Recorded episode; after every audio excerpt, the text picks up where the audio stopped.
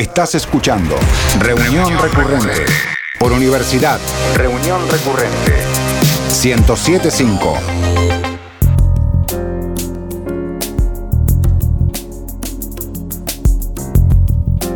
Como si de un enorme escaparate se tratara, un festival nos permite ver en un lapso corto de tiempo, algunos días quizá, variedad de alternativas bajo una misma propuesta. Por ejemplo, musical. Pero puede tratarse de rock, de pop, latino o todo junto, que lo festivalero invita a un poquito de cada cosa a veces. También están los festivales de cine, de eso hablaremos en este episodio. De teatro, o de poesía incluso. Parece que la palabra festival se comenzó a acuñar allá por el siglo XIV y que deriva del latino y del francés antiguo. Y se sabe también que esta fiesta se dedicaba a lo religioso y no a lo pagano, como ocurre tanto en estos tiempos modernos. Volviendo a los festivales de cine y especialmente a partir de la segunda mitad del siglo XX, los más afamados permiten que quienes asisten, además de ver pelis, puedan festivalear con sus estrellas favoritas, criticarles el look o la compañía y hasta, si hay suerte, llevarse un, autógrafo. Algo así como los nuevos dioses en comparación con aquellos de cientos de años atrás. Estos espectáculos son también espacios de encuentro, de articulación entre pares etarios, aunque de un tiempo a esta parte los números de DNI se mezclan bastante en un mismo festival, particularmente cuando se trata de música. Festival, festividad, festejar o simplemente fest, tal y como se viene utilizando cuando de festivales se trata. Esa raíz viene del alemán, según dicen los que saben. Lo importante es que no perdamos el espíritu festivalero, por aquello de lo colectivo, de ser muchas y muchos disfrutando de una misma propuesta. Bienvenidos, mi nombre es Eduardo Espínola, esto es Reunión Recurrente, el tema de este episodio, festivales.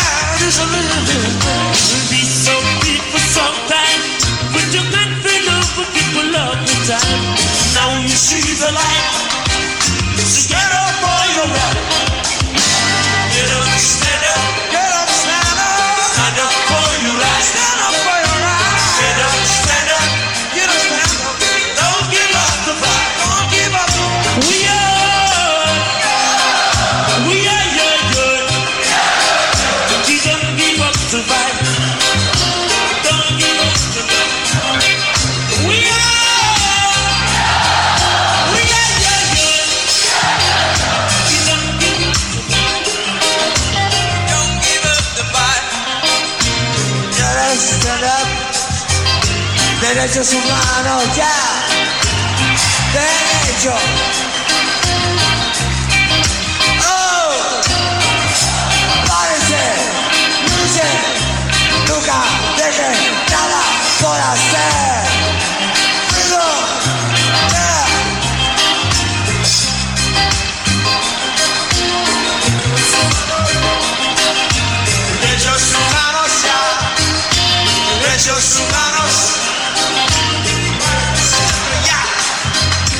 Derechos humanos, derechos humanos, derechos humanos. Para siempre ya. Derechos humanos, derechos humanos ya. Derechos humanos. Para siempre ya.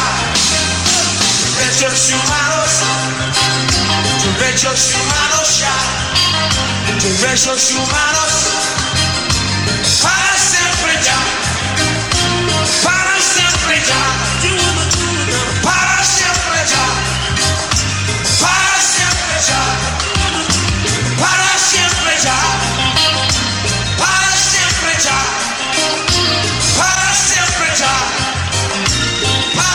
El 14 de octubre de 1988 en Mendoza y al día siguiente en River Plate en Buenos Aires tuvieron lugar los dos conciertos de la gira de Amnesty Internacional en Argentina. Estuvieron allí Peter Gabriel, Sting, Bruce Springsteen, Charlie. De ahí rescatamos este tema, Get Up, Stand Up.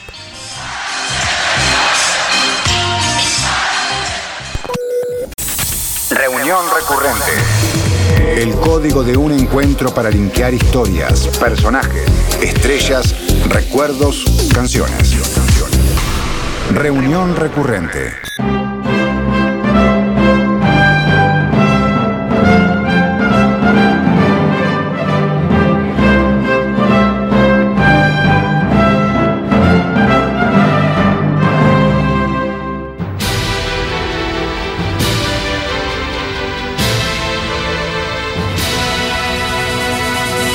El 24 de mayo de 1956, a partir de una idea de la Unión Europea de Radiodifusión, se emitió por primera vez y por televisión el Festival de Eurovisión. Fue en Suiza. La guerra estaba fría, fría, y había que mostrar unión en el viejo continente y qué mejor que hacerlo cantando. En 2015 el concurso musical se quedó con el récord Guinness como la competición musical televisiva más longeva del mundo. Son casi 70 años de canciones de diferentes países de Europa y con una audiencia única en el mundo, entre 200 y 600 millones de personas viendo el certamen y sus votaciones, que es todo un momento, por cierto. Cada país, de los que forman parte de la UER, claro, debe elegir una canción que les represente. Ese proceso suele ser todo un tema eh, al interior de las fronteras de estos países e incluso ese tema musical puede salir de un concurso que se hace en cada país.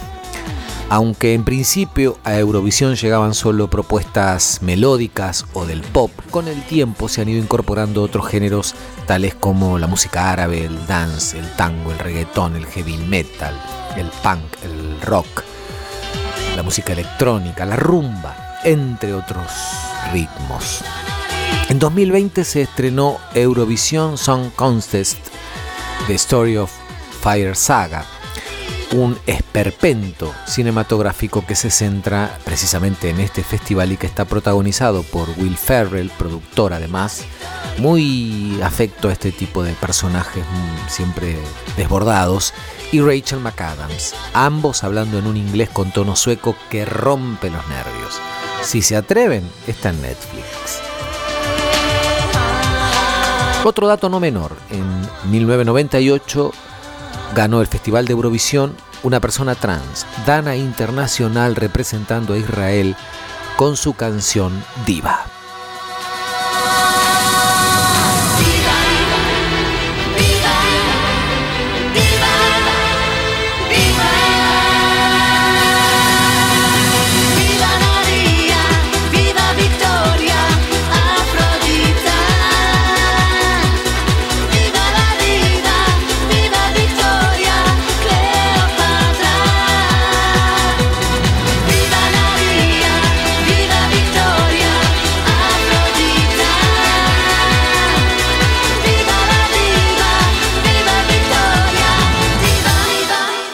Una canción que suena en una peli y que tarareamos, pero no podemos recordar. Reunión recurrente. Woodstock 99. Sería la fiesta más grande del planeta. Pero los que estábamos ahí no lo recordaríamos por eso. ¿Qué carajos pasó? Woodstock 99 Fiasco Total es una miniserie documental de 2022 dirigida por Jamie Crawford.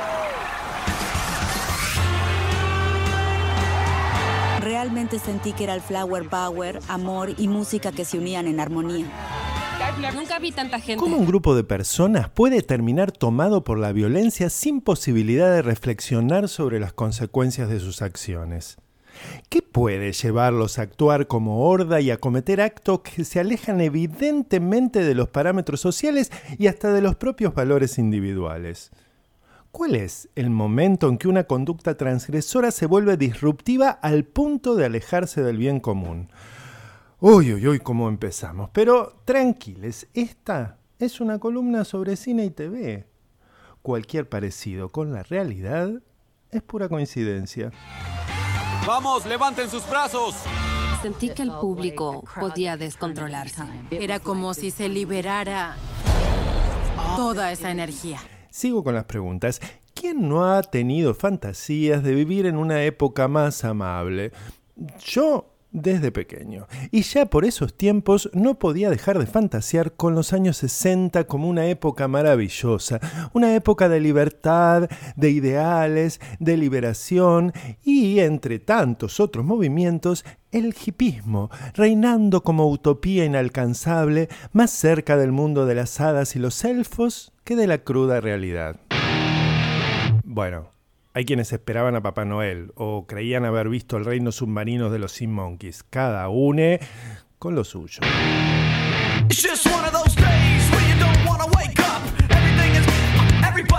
Después, claro, uno va creciendo, comienzan a entenderse los matices, las contradicciones, los límites y engaños que nos impone el sistema y ya empezamos a dudar un poco de que los momentos pasados felices fueran tan felices como antaño nos creíamos empezamos a pensar en cuántos de esos jovenzuelos que corrían desnudos por las praderas en pocos años pasaron a ser CEOs de poderosas multinacionales. ¿Cuántas de esas damiselas bordadas de flores pasaron a censurar a sus hijas por no casarse con un buen partido y hacer guiños cómplices desde las bancas de las iglesias? ¿A cuántos de... Bueno, creo que queda claro el concepto. Los tiempos cambian. Los ideales de las grandes mayorías tienden a desvanecerse. Las rebeldías pueden dispararse en sentido opuesto y la era de Acuario no es más que el sponsor de un jugo aparentemente natural. Era un descontrol. El clima era muy machista. Empezamos a ver grandes grupos de tipos juntos, rodeando a chicas. Hubo una gran falta de respeto. Frente al comportamiento de los tipos, no me sorprende. Vamos, ella va a sofocarse. Y sí, así estoy, un poco dark para hablar de Woodstock quizá, pero no, no, no, no se confundan, no se me vengan abajo, no todo se pierde, siempre algo queda, y también de Woodstock.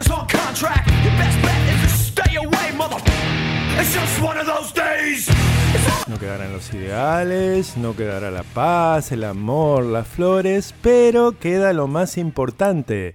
Claro, la marca. Así que en los cínicos noventas, cuando el Peace and Love se había cambiado definitivamente por el fin de las ideologías, algunas de esos otrora hippies se pusieron manos a la obra y decidieron darle una nueva oportunidad a la paz, o al menos a la marca. Sí, Goodstock 99. ¿De quién cree que es la responsabilidad? ¿Cuánta seguridad hay en el lugar? Estaba minimizando todo eso. Es una estafa.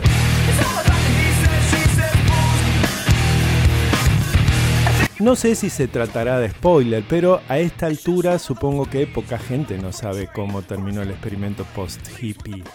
O, o, quizás sí, porque ya pasaron casi la misma cantidad de años que habían pasado del 69 al 99. Bueno, no lo sé. De todos modos, no me hago cargo del spoileo, si es que esa palabra existe, y me quedo tranquilo con el subtítulo de la serie. ¿Ponemos atención? Goodstock 99, fiasco total. O sea, creo que no hace falta agregar mucho más. De todos modos, me parece que vale la pena mirarla. Está bien llevada, las imágenes son más que contundentes y hay algunas buenas bandas. Solo quisieron ganar dinero con nosotros y estamos furiosos. Pero el show iba a seguir. Creo que necesitamos ver mucho más el infierno. Lo más importante, al menos para mí, me llenó de preguntas. Dicen que la revolución no será televisada. Eso ya no lo sé. Pero parece que cuando las utopías tratan de transformarse en un producto de mercado, las cosas no salen de todo bien.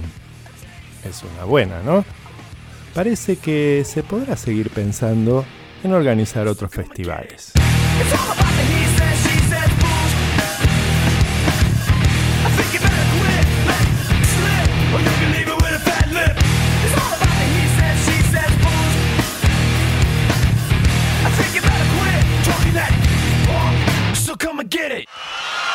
I think you know the next song. It might be a bit of a cock up, but if you're gonna cock it up, you may as well do it with two billion people watching you. So,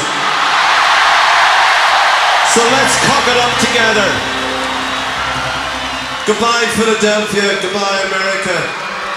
We hope you have a good rest of the day. David's gonna start this. You ready, guys?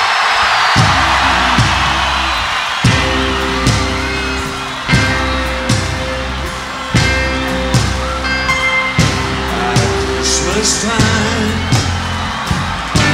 There's no time to be afraid. It's Christmas time. Dead and light vanishing. And in our world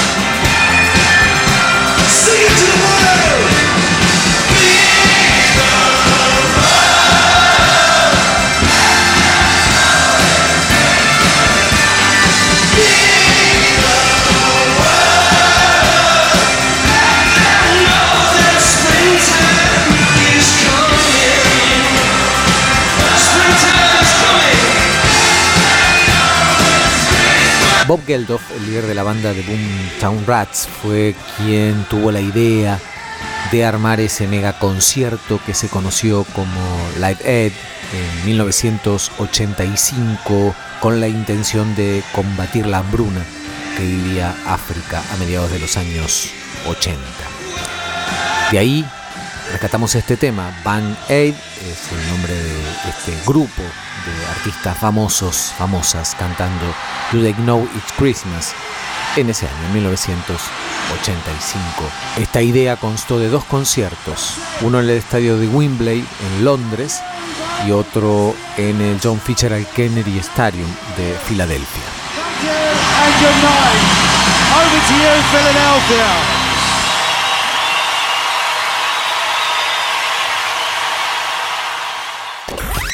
Reunión recurrente. Un recorte posible. Pablo Torello es director de políticas audiovisuales de la provincia de Buenos Aires, es docente, investigador de la Universidad Nacional de La Plata, es guionista y cineasta. Entre otros premios recibió nada menos que el premio Azucena Villaflor por su película Historia de Aparecidos. Eh, y hoy está con nosotros para hablar de festivales. ¿Cómo estás, Pablo? Hola, Eduardo. Muchas gracias por la invitación.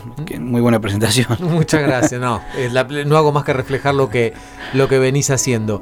Eh, dentro del festival del, del FICBA, el Festival Internacional de Cine de la provincia de Buenos Aires, en el que estuviste muy involucrado también, hubo una parte dedicada a este, el Festival de Festivales se llamaba, ¿no? Los festivales de la provincia de Buenos Aires. Eh, sé que vos estás, que has recorrido eso, digamos. eh, no sé si sabés cuántos son, pero digo, ¿hay festivales en toda la provincia de Buenos Aires? Sí, en principio eh, la provincia de Buenos Aires es una provincia con una, con una tradición histórica de festivales, ¿no? De festivales comunitarios, autogestivos, que siempre son aquellos que proponen nuevas pantallas y nuevas audiencias a las que proponen los medios comerciales o los medios masivos electrónicos de comunicación. Y en esa historia y esa larga tradición que tiene la provincia, nuestra ciudad también, ¿sí? es una ciudad con, con un universo este, de formación académica audiovisual en carreras como la carrera de cinematografía, en la Facultad de Arte, la carrera de periodismo o el propio Instituto 8, el ICER de La Plata, que hace que esta ciudad en sí misma tenga una densidad de festivales y una calidad de festivales y una tradición de festivales muy muy importante y reconocible. Eh, en esta tradición, eh, nosotros desde la Dirección de Políticas Audiovisuales de la, de la provincia de Buenos Aires eh, hemos hecho una recorrida en este último año de gestión y los festivales exceden los 40 en la provincia, son muchos son muchos festivales. O sea, la provincia de Buenos Aires es una provincia que tiene muchísimos festivales. Obviamente que la pandemia hizo que algunos no pudieran hacer sus ediciones, la propia crisis económica también hizo que aquellos festivales chicos, incipientes o que tuviesen ediciones, este, primeras o segundas ediciones, les haya costado muchísimo recuperarse. La situación de los festivales, cuando llegamos eh, en, en, mayo del 22, a la provincia de Buenos Aires, a la gestión de la provincia de Buenos Aires es una eh, encontramos una, una, realidad crítica, digamos, crítica. Este, imagina que un festival no solamente se hace de títulos y de contenidos, sino también de charlas magistrales, de invitados, de ponencias que hablan sobre el universo audiovisual de la provincia de Buenos Aires. Eso genera eh, gastos en traslados, gastos en impresión de catálogos, en, la posibilidad de que figuras reconocibles de la industria audiovisual visiten el lugar y le hablen a tu público. Además, bueno, obviamente del alquiler de salas y de proyectores y de tecnología en el caso de que no cuentes con esa, con esa tecnología. Entonces, en este universo, eh, el lugar en el que nosotros encontramos eh, la, situación de los festivales fue una, realmente eh, crítica y preocupante. En ese sentido, la idea dentro del FICBA que propuso como idea principal que la provincia de Buenos Aires tenga su propio festival internacional de calidad y generado desde, una política pública, eh, fue prioritario marcar que los festivales tenían que tener ahí su presencia. En esa, en esa línea es que aparece el Festival de Festivales, que nucleó a eh, 16 o 17 de estos fest 40 festivales que nos acompañaron y que pudieron programar dentro de las 200 películas que conformaron la oferta del FICO, una oferta internacional de calidad, digamos, como a veces se la conoce de nicho, o sea, de muy buena calidad, realmente eso también estamos orgullosos. Con eso convivió la programación, por ejemplo, de los este, de estos 16 festivales regionales de la provincia de Buenos Aires que incluyeron en la programación del festival sus propias programaciones. En este sentido, eh, eso, eso habla, digamos, también de, de nuestra intención de mirar la territorialidad eh, de la provincia de Buenos Aires, de su división por regiones, para también poder pensar políticas públicas en ese sentido. ¿no? De nada nos sirve que solamente pensemos en políticas públicas para aquellos lugares, por ejemplo, en donde hay carreras de comunicación o de formación audiovisual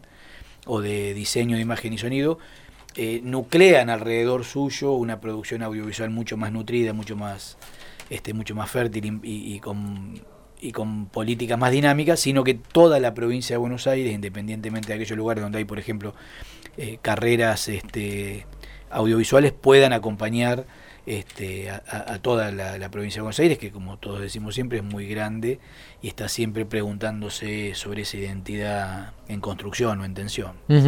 Y esos 40, de esos 40 festivales, digamos, eh, ¿están por lo general autogestionados desde lo independiente, articulando con los estados municipales? ¿Cómo se maneja eso? Sí, casi siempre son este, autogestivos.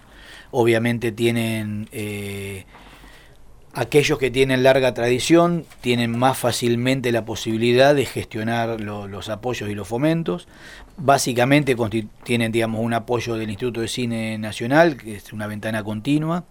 Eh, ti- tienen el apoyo de nuestro gobierno provincial, eh, que eh, construyó un fomento a festivales regionales de cine por primera vez en la historia de la provincia de Buenos Aires el año pasado, eh, y que apoyamos con logística, con impresión de catálogo y a veces con, este, con sumas dinerarias posibles en base a nuestro presupuesto, y que pensamos para la futura gestión de, la próxima administración del gobernador, este, construir un, lo que nosotros denominamos una ventana continua de apoyo a festivales, esto sería dicho en, castellano, eh, que, que vamos a abrir una ventana continua de apoyo durante todo el año, para que, porque los festivales se llevan adelante a lo largo de todo el año, cada cual tiene su fecha, que a partir de, del apoyo del gobierno provincial, los festivales de cine de la provincia de Buenos Aires puedan contar, además de con el apoyo del Inca, con una ventana continua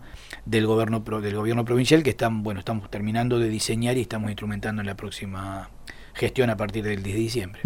¿Y algunos de esos festivales tenían temáticas o eran más abiertos? ¿Hay alguno que tenga una particularidad que te acuerdes que, que sea diferente al resto? Sí, en principio hay algunos que ya tienen vasta tradición, que son festivales muy pero muy consolidados, como el la FESAL, el FESAL en Claro, La Plata, eh, también de La Plata el Queer, el Festifree, Sí.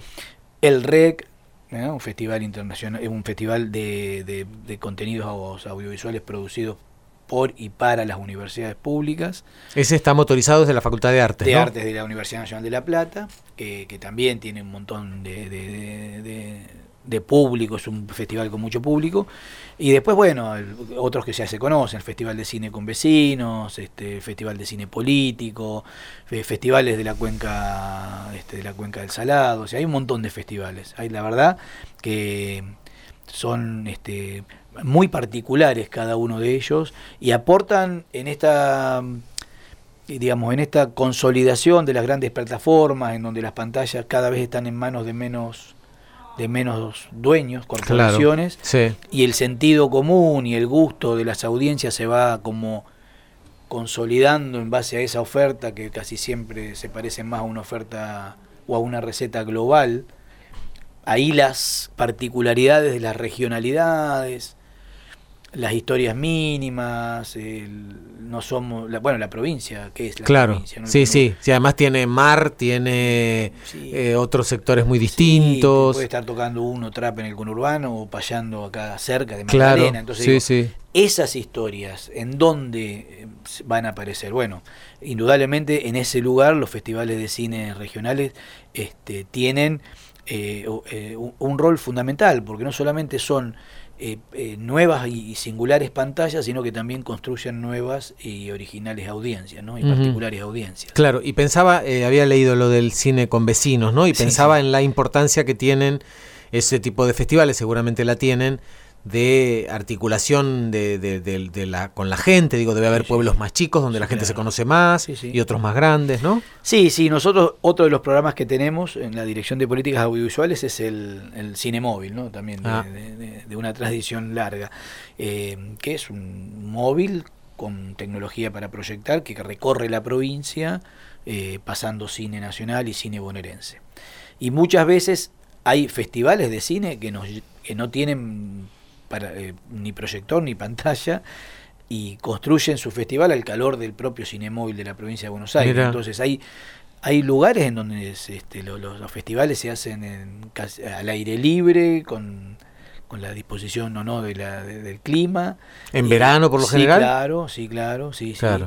Y, y son a- eh, realmente eh, de una, sí, es lo que decía recién, de una singularidad hasta en su propia eh, gestión, ¿no? Este, vinculándose siempre a los municipios, a los comercios locales, muchos de ellos que son chicos, este, a la hotelería, ¿no? a la gastronomía local para poder construirlo. Sin, sin todos esos apoyos muchas veces este, no, no se pueden hacer. Y en la época de la pandemia, los dos años de cuarentena eh, intermitente, eh, sufrieron mucho porque algunos ejercitaron modalidad virtual, con todo lo que uno puede imaginar que es Sí. un festival virtual.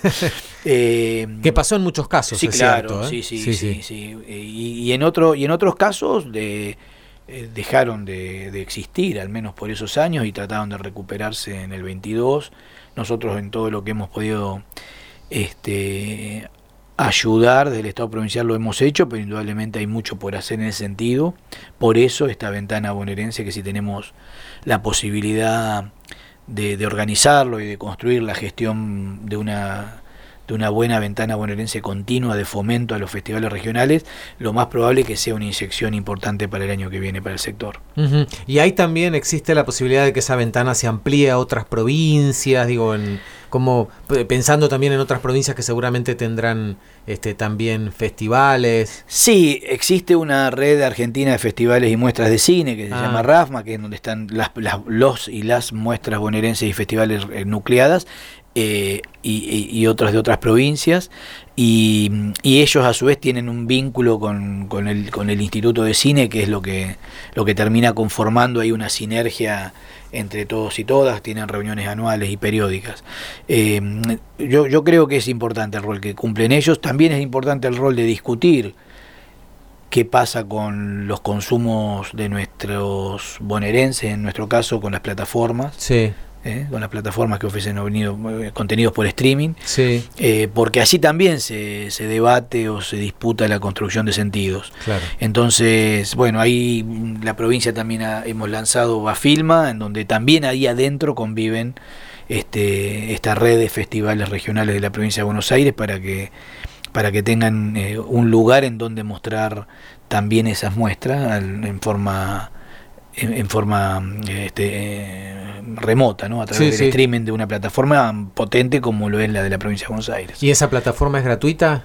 Sí, sí, Bafirma es una plataforma gratuita para los y las bonaerenses Sí. que nuclea por primera vez más de 150 directores y directoras de la provincia de Buenos Aires, con contenidos bonaerenses, regionales, latinoamericanos, diversos, democráticos, este, con, con secciones para acceder a los contenidos que uno no puede y no encuentra en otros lugares, ¿no? Mujeres directoras, eh, em, tradiciones bonaerenses, territorio conurbano, este, directores eh, eh, nacidos este, o criados en la provincia de Buenos Aires. Entonces digo, hay allí, digamos, más de 600 horas de contenidos para ver, muchos de ellos de muchísima calidad, con directores y directoras de primera línea a nivel nacional, este, como, bueno, como Albertina Carri, Julia Solomonov, con películas y miniseries dirigidas por Lucía Cedrón, Diálogo del Bicentenario. Ajá. ¿sí? O sea, es una plataforma que está, no porque la hayamos construido de nuestro espacio, pero una plataforma que está buena,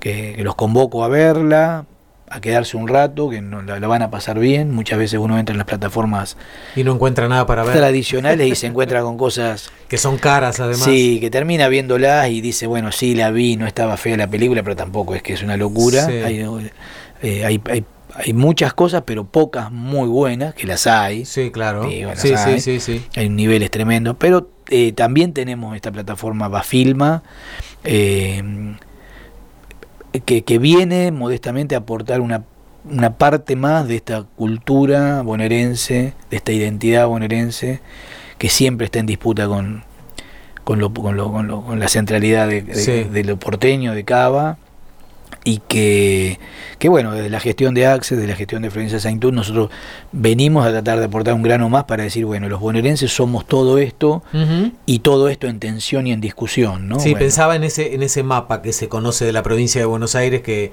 que lo hemos visto en el Festival de Mar del Plata también, ¿no? Donde se ve tanta variedad, ¿no? Sí, sí, sí. Sí, sí, la- la- bueno, la- eh, yo soy bonaerense, nacido en Junín, provincia de Buenos Aires, tuve la, la- la suerte y la posibilidad que la universidad pública me haya eh, acercado a esta ciudad maravillosa y a la Universidad de La Plata.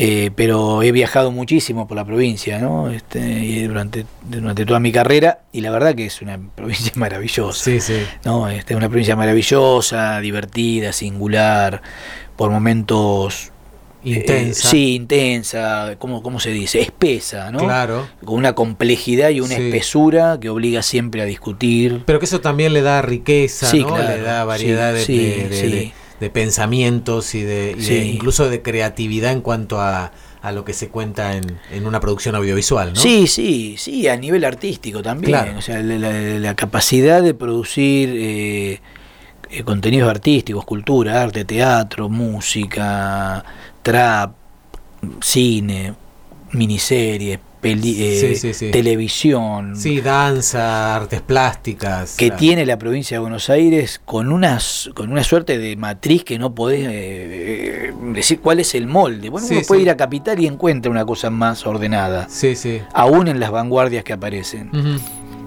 Pero acá hay cosas que son vanguardias y que eh, viven como marginales durante un tiempo que vos decís, pero, pero esto no debía haber estado allá. Claro, pero a veces no- la lejanía de Sí, ciertas claro. centralidades ayuda, ¿no? Absolutamente, absolutamente. Seguramente. Bueno, no te robamos más tiempo, Pablo. Muchas gracias por haber estado. No, gracias a vos, me sentí muy cómodo y este, bueno, esta es la, la radio de, de nuestra, de esta Radio universidad. pública. Sí, claro.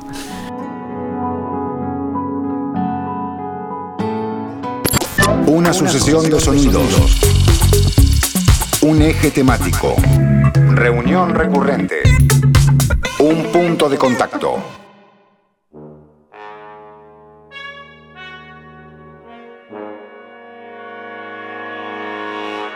Un saludo. Este año se cumplen 23 años del Festival Internacional de Cortos de Vinarós Agustí Comes.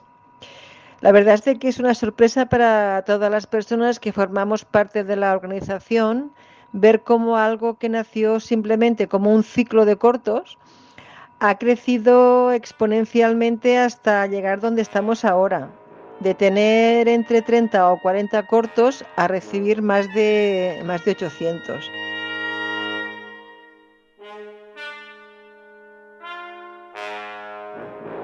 Originalmente los proyectábamos en una pequeña sala de la Fundación Caixa Vinarós que tenía una capacidad máxima de 175 personas, pero ahora ya proyectamos al aire libre y normalmente superamos las 700 personas. La verdad es de que queda patente cómo apostar por el cine, aunque sea en pequeño formato, es una, una apuesta ganadora.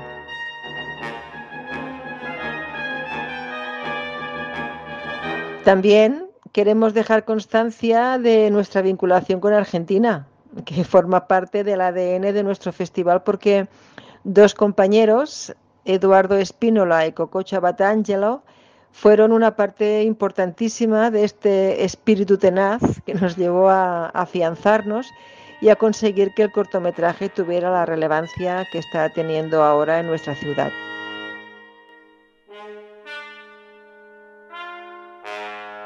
Actualmente, además del premio del público y del premio del jurado, nuestro festival ha crecido con otro que denominamos Vineros en Kurt y que premia aquellos cortos que tienen alguna relación con nuestra ciudad y otro que instauramos hace dos años que denominamos Kurz Esto traducido al castellano sería cortos en el curso, que va destinado a estudiantes a fin de promover la pasión por el cine en pequeño formato.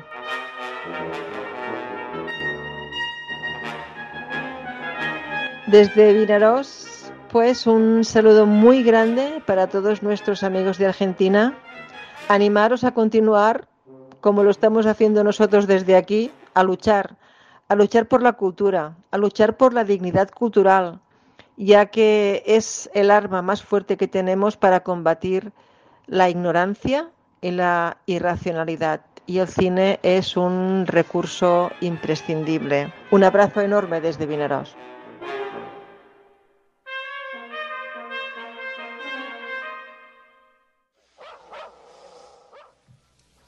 Vinaros. We're going to leave you uh, with uh, the usual thing. The only thing I can say, as I've said to many people, is this title uh, just about uh, puts it all into focus. It's called With a Little Help from My Friends.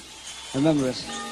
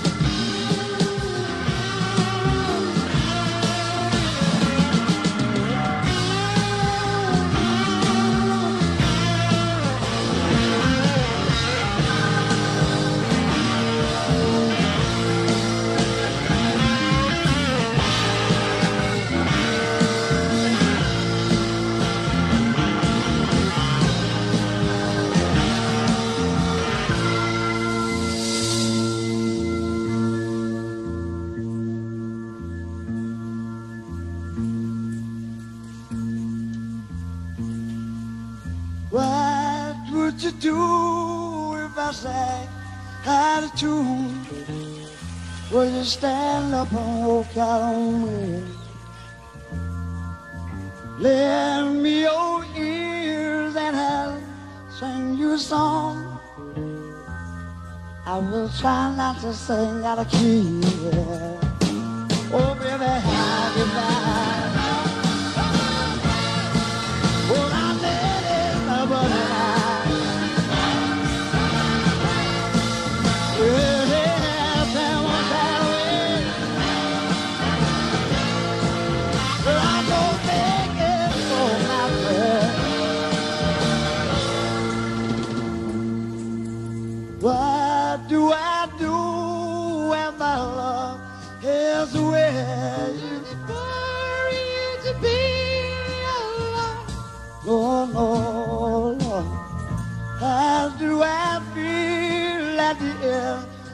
of the day? You're sad because you're on your own. I tell them you say no more.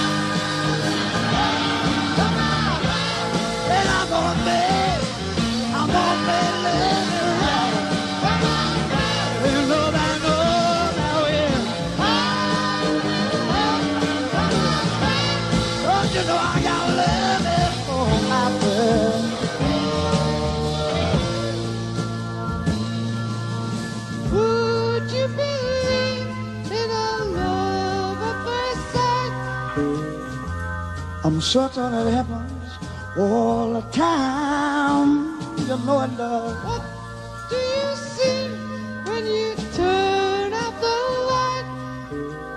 I don't see nothing, but it's just.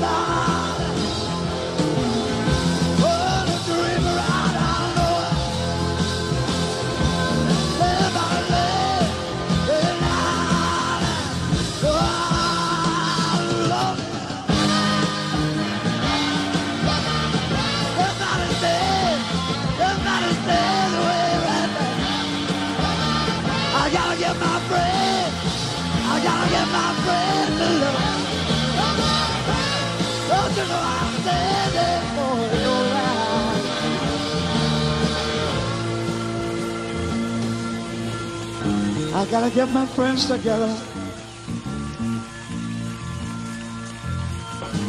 'Cause all we gotta do is love.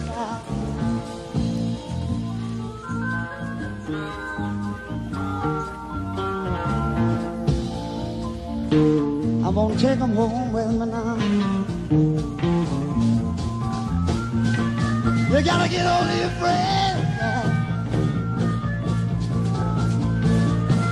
Hold of your friends. Nobody knows the way.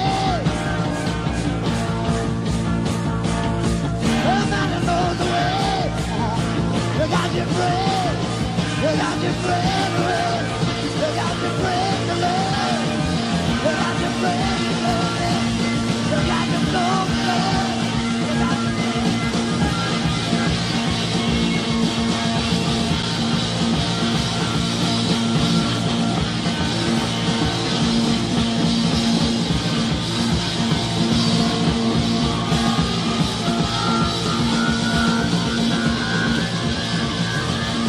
Hace un rato, Cococho Abatangelo nos llevaba al Woodstock fallido de 1999.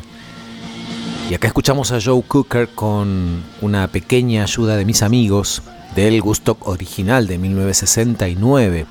Él tenía solo 25 años, siendo apenas conocido por el público estadounidense, sin embargo nadie pudo olvidarlo después de que pisara ese escenario en Nueva York.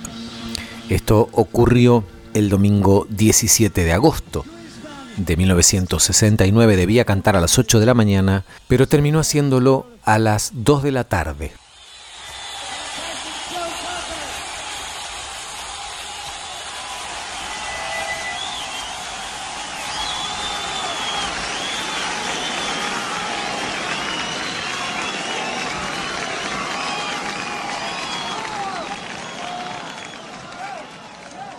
Un nombre que nos suena de algo. Reunión recurrente. Uniendo fisuras.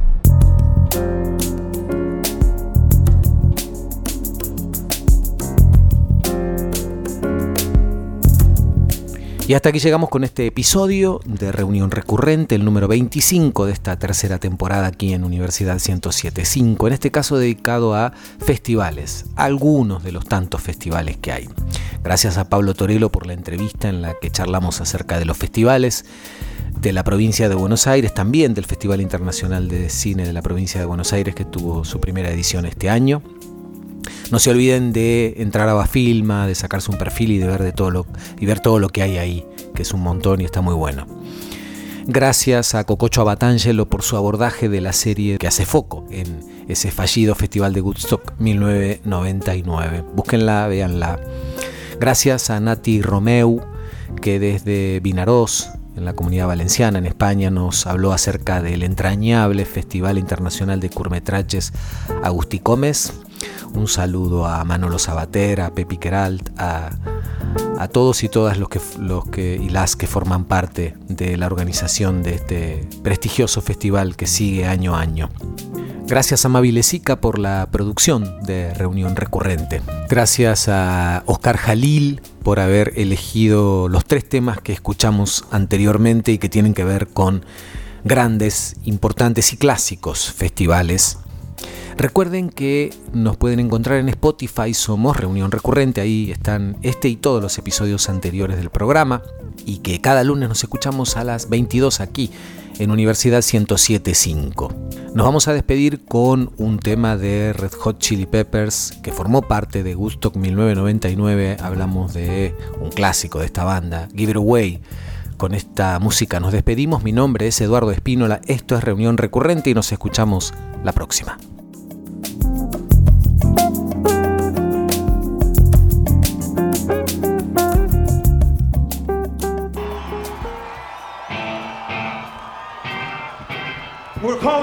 tables here.